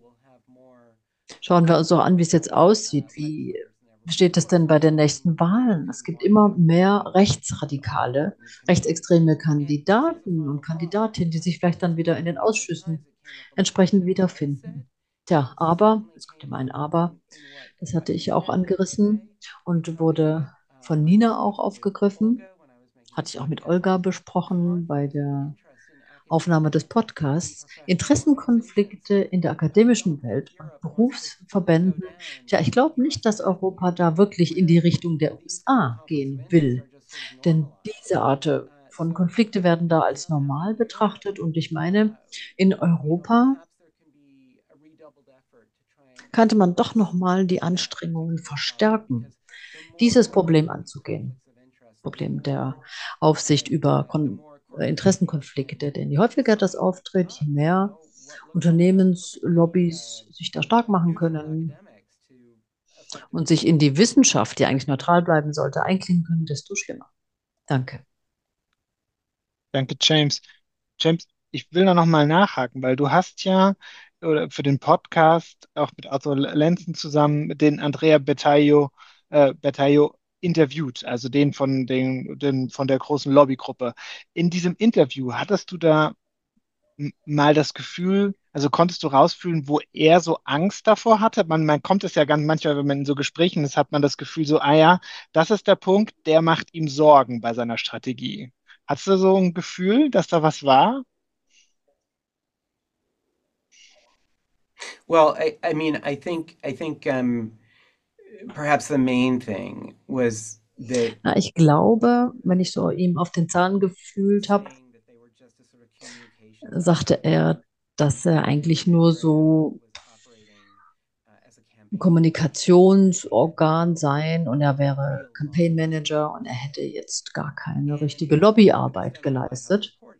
Und Lighthouse Report hat in deren Arbeit ja belegt, das war bevor dieser Andrea schon dabei war, hatten Sitzungen organisiert mit dem stellvertretenden Kommissionspräsidenten Franz Timmermans. Das war vor ein paar Jahren mit der EFSA-Gruppe, also die Europäische Lebensmittelsicherheitsbehörde. Sprich, sie haben sich doch als einflussnehmende Interessengruppe erwiesen. Und äh, dieser Andrea hat so ein bisschen eingeräumt, würde ich jetzt mal sagen, dass sie sich da schon so ein bisschen außerhalb Mhm. des erwarteten Rahmens bewegt haben. Ich glaube, das macht ihm schon so ein bisschen Sorgen. Das war so mein Eindruck. Mhm. Ich glaube schon, dass er da so ein bisschen Angst vor hatte, dass das doch ans Licht äh, kommen würde und dann zum Skandal würde. We are actually about to submit a complaint about them. Maybe Okay. Better late than never. Wir werden auf jeden Fall ähm, Mhm. äh, gegen Sie Beschwerde einlegen. Vielleicht äh, werden Sie ja unterzeichnen in der Zwischenzeit, wer Aber- weiß. Okay, sehr spannend. Ähm, fand ich, fand ich jetzt super, die, die Runde. Wir haben noch mal ganz viel auch jetzt von den Fragen schon so ein bisschen, äh, äh, bisschen, bisschen durchgespielt. Und wir haben jetzt noch zehn Minuten Zeit und ich, ich will da letztlich, ich stelle Thomas jetzt noch eine juristische Frage und dann stelle ich noch ein bisschen die große Frage, so ein bisschen die Schlussfrage, die, die sehr politisch ist, aber ich glaube, die sehr, sehr wichtig ist. Äh, äh, Thomas äh, hat die Frage noch bekommen ähm, von jemandem, der seinen Namen nicht äh, hier gesagt hat, aber ist die Topfrage in den deutschen Fragen, kann man nicht vor dem Europäischen Gerichtshof klagen, weil die Kommission nicht ihrer verbindlichen Verpflichtung nachkommt, die Initiative zeitnah umzusetzen? Da kommen noch andere Fragen dazu. Äh, Carsten hat das auch nochmal gesagt. Äh, Vielleicht sagst du auch nochmal quasi, was der verbindliche Part ist. Der verbindliche Part ist ja nicht die, äh, die Bürgerinitiative, sondern dass die Kommission, so ich das verstanden habe, correct me if I'm wrong, gesagt hat, nach der Bürgerinitiative, ja, wir machen das und jetzt das das Verbindliche ist. Also quasi der, die hat, Kommission hat schon den zweiten Schritt gemacht. Vielleicht, Thomas, kannst du das nochmal sagen oder kannst du nochmal sagen, wie, wie die nächsten Schritte dann jetzt juristisch irgendwie nochmal wären? Da gibt es viele Fragen zu. Äh, ja, sehr gerne. Ähm, in der Tat gibt es die, die Möglichkeit, wenn die, ähm, wenn die ähm, Kommission ihren, ihren Handlungspflichten nicht nachkommt, ähm, ähm, im Wege der, der Untätigkeitsklage, so, so heißt dieses, diese Verfahrensart, ähm, vorzugehen. Die setzt ähm, allerdings in einem, in einem ersten Schritt, und in diesem, in diesem Verfahrensschritt befinden wir uns gerade, ein, ein sogenanntes Vorverfahren ähm, voraus, in dem ähm, in dem die Betroffenen, das heißt in dem Fall der, der Bürgerausschuss, die, ähm, ähm, die ähm, betreffende Institution, das heißt die Kommission, zum Handeln auffordern muss. Diesen Schritt, das ähm, war das Aufforderungsschreiben, von dem ich gesprochen habe, diesen Schritt haben wir unternommen und jetzt warten wir, wie gesagt, auf die Antwort der, ähm, der Kommission. Wenn wir diese Antwort auf, der Kommission auf dem Tisch haben, dann können wir weitersehen, ähm, ob, ähm, ähm, ob wir ähm, dann eine Untätigkeitsklage einreichen müssen oder nicht. Aber wie gesagt, wir sind derzeit noch im, ähm, im, im Schritt des Vorverfahrens. Mhm. Mhm. Diese, also die Option der Untätigkeitsklage ist, uns- ist uns durchaus ähm, bewusst. Ähm, Mhm. was die, was die andere Frage betrifft, der, der rechtlichen Verbindlichkeit, ist, im Karten hat es ja auch schon sehr gut beschrieben und du hast es eigentlich im Prinzip auch wiedergegeben. Ähm, es stimmt, die Europäische Bürgerinitiative, so hat das, so zumindest nach der Auslegung des, des Europäischen Gerichtshofs, ähm, verpflichtet die Kommission grundsätzlich nicht dazu, tätig zu werden. Das stimmt. Ähm, die Verbindlichkeit ergibt sich hier aus dem Umstand, dass die Kommission selber in ihrer Mitteilung gesagt hat, ja, wir setzen es um. Und hieraus ergibt sich die ähm, rechtliche Verpflichtung, die sich die Kommission im Prinzip, im Prinzip selbst auferlegt hat. Und an dieser Verpflichtung muss sie sich jetzt messen lassen. Das ist, Danke, ähm, Mhm. das ist Danke, der, der springende Punkt. Mhm. James, is your hand still up from, from, from the previous question, or is that a new, new answer? James, Your hand is ist still up. die Hand immer noch oben aus der früheren Frage Ja. oder soll das neu sein? So, so, okay, so it's still, the hand is still up. Okay, Ah, das, wunderbar. Ja, jetzt mache ich noch die, jetzt äh, mache ich die, die große Frage hier zum Schluss. Die, die haben wir auch gleich zweimal und, und mehrfach bekommen. Ähm, ich lese sie einfach mal beide vor und sage dann noch meine äh, zwei Minuten was dazu. Äh, einmal haben wir die deutsche Frage, was hat denn das alles mit den Bauernprotesten zu tun? Ähm, haben da ja auch ein bisschen in der Einladung äh, mit, mit äh, angespielt jetzt ähm, äh, Kommentar von mir. Die haben doch gar kein Interesse an Tierwohl und Green Deal. Könnt ihr bitte mehr darauf eingiese, eingehen, wer diese Proteste steuert? Welche Rolle spielt der Deutsche Bauernverband? Das ist natürlich eine sehr deutsche Frage, aber glaube, man kann sie auch sehr gut europäisch letztlich stellen. Und äh, Matti Gurek äh, von der Uni Greifswald äh, fragt das, fragt das auch. Er fragt, wie werden die aktuellen Proteste der Landwirte in Deutschland Ihrer Meinung nach die politische Entscheidungsfindung im Zusammenhang äh, mit der Farm-to-Fork-Strategie Strategie beeinflussen? Gibt es eine Möglichkeit, den Schwung für eine ambitioniertere Umweltpolitik zu nutzen? Und das ist jetzt eine ganz spannende Frage. Also wie hängt Tierwohl, wie hängt Lobby für niedrige Tierwohlstandards mit der Situation der Bauern zusammen, mit auch der Situation vielleicht auch der kleinen und der großen Betriebe? Ich weiß, äh, viele von euch haben dazu eine Meinung. Vielleicht, äh, wer, wer mag dazu mal anfangen, uns ein bisschen das größere Bild zu machen? Wie ordnet sich diese Fleischindustrie, diese, diese Tierwohlverstöße in das größere Bild äh, der, der Landwirtschaft ein? Und von wer profitiert eigentlich von dem Lobbying? Alle Landwirte oder nur ein paar?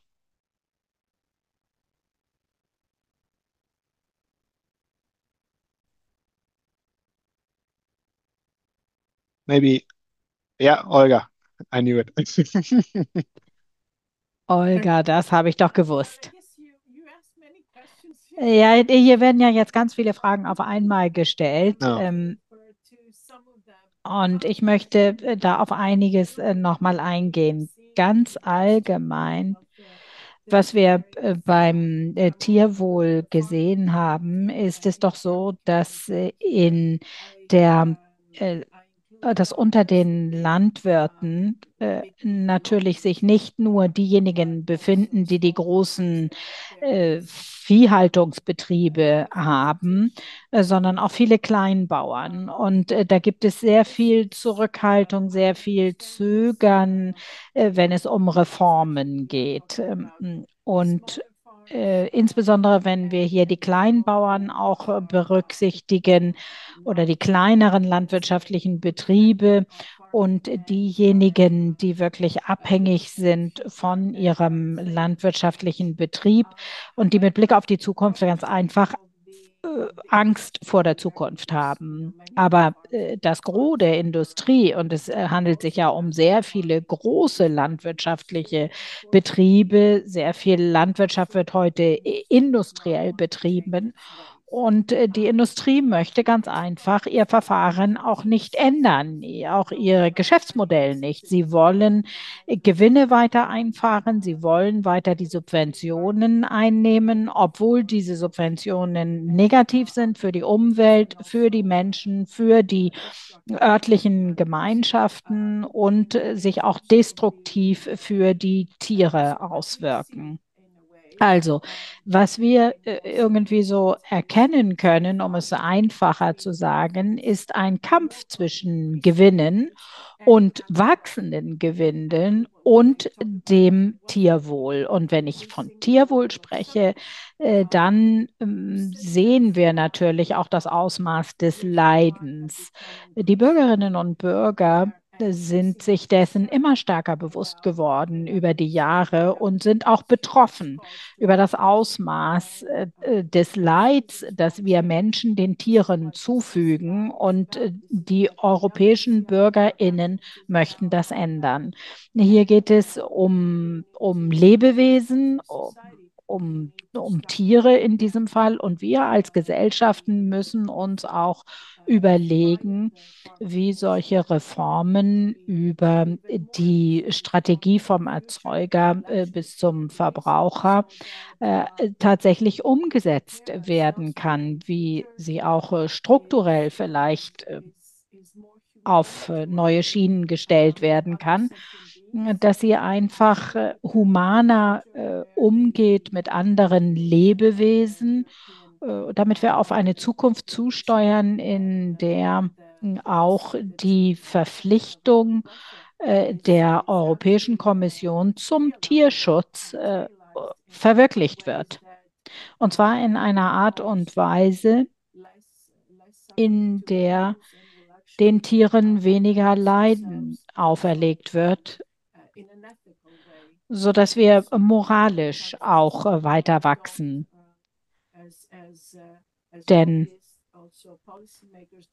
die PolitikerInnen und LobbyistInnen sprechen nicht gerne über Moral oder Ethik. Das ist etwas, was sie immer gerne umschiffen. Und dabei möchte ich Sie jetzt an dieser Stelle bewenden lassen. Danke. Vielen Dank. Dann habe ich jetzt noch Nina und danach dann James auf der Liste. Dann, dann schließen wir das und ich sage noch ein bisschen was zum Abschluss. Nina. Yes, thank, thank you. Um, Dankeschön. Das ist wirklich eine sehr interessante Frage.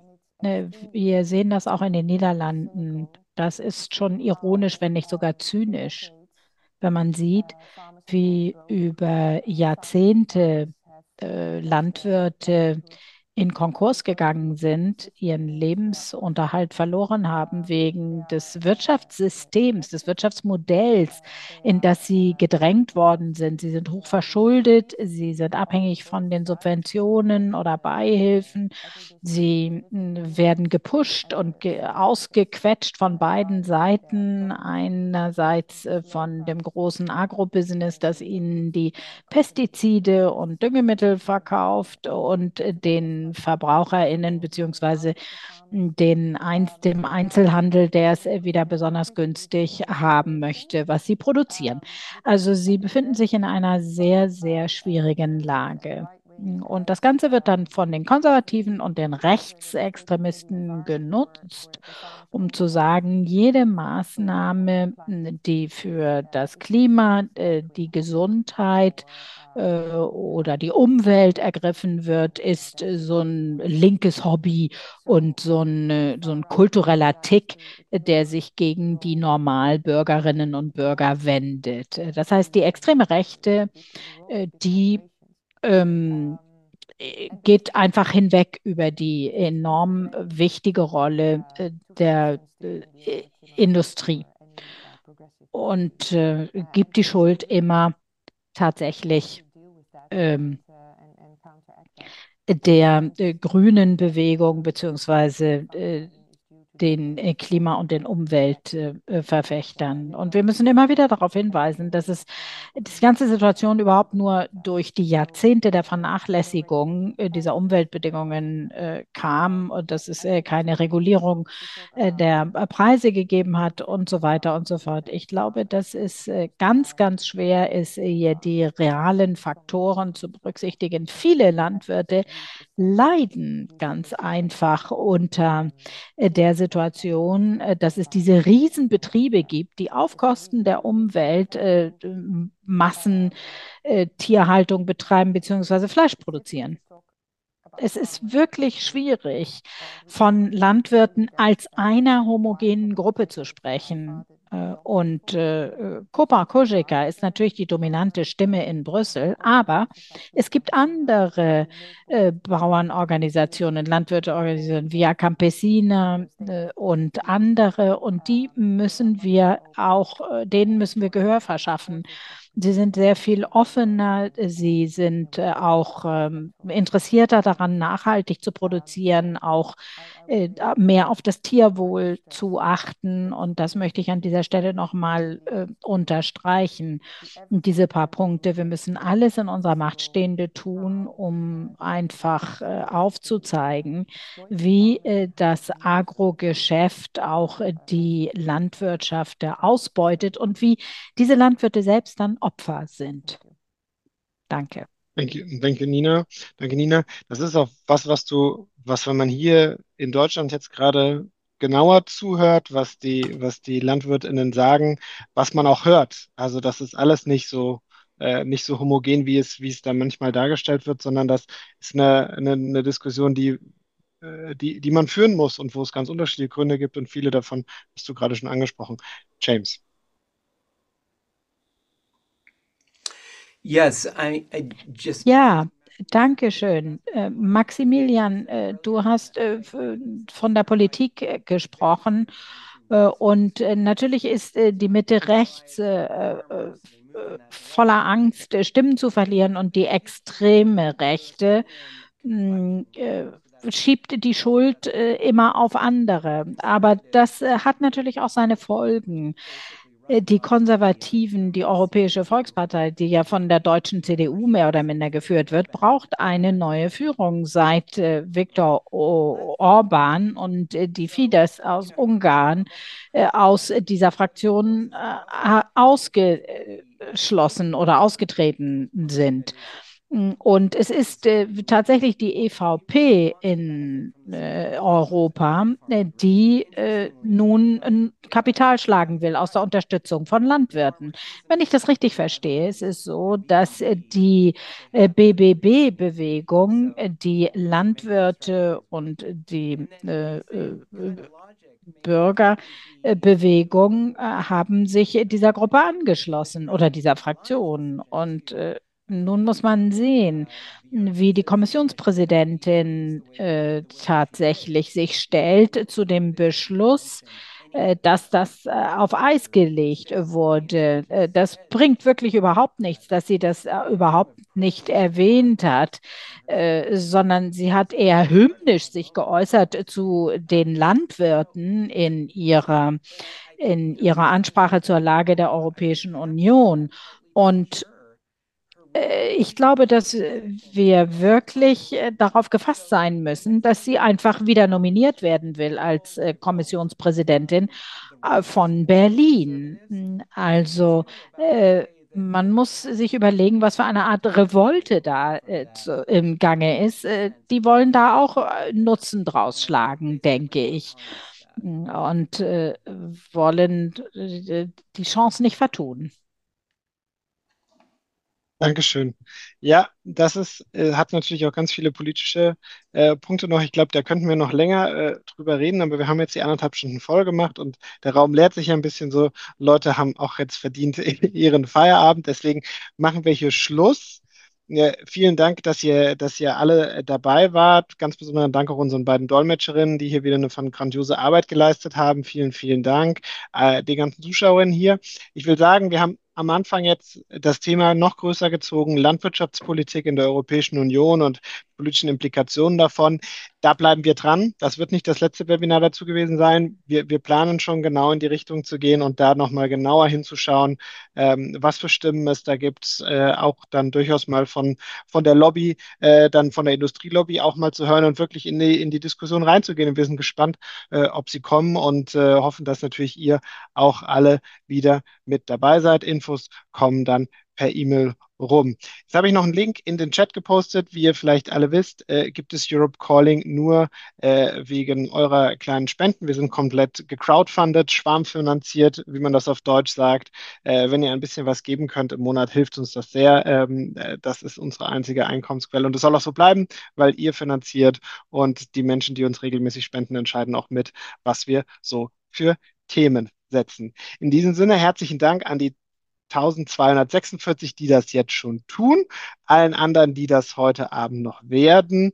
Und auch wer das nicht wird, ist sehr herzlich willkommen beim nächsten Europe Calling. Wie gesagt, in ein paar Wochen nochmal genau zum Thema Landwirtschaft. Schönen Abend euch allen und alles Gute bis zum nächsten Europe Calling. Ciao.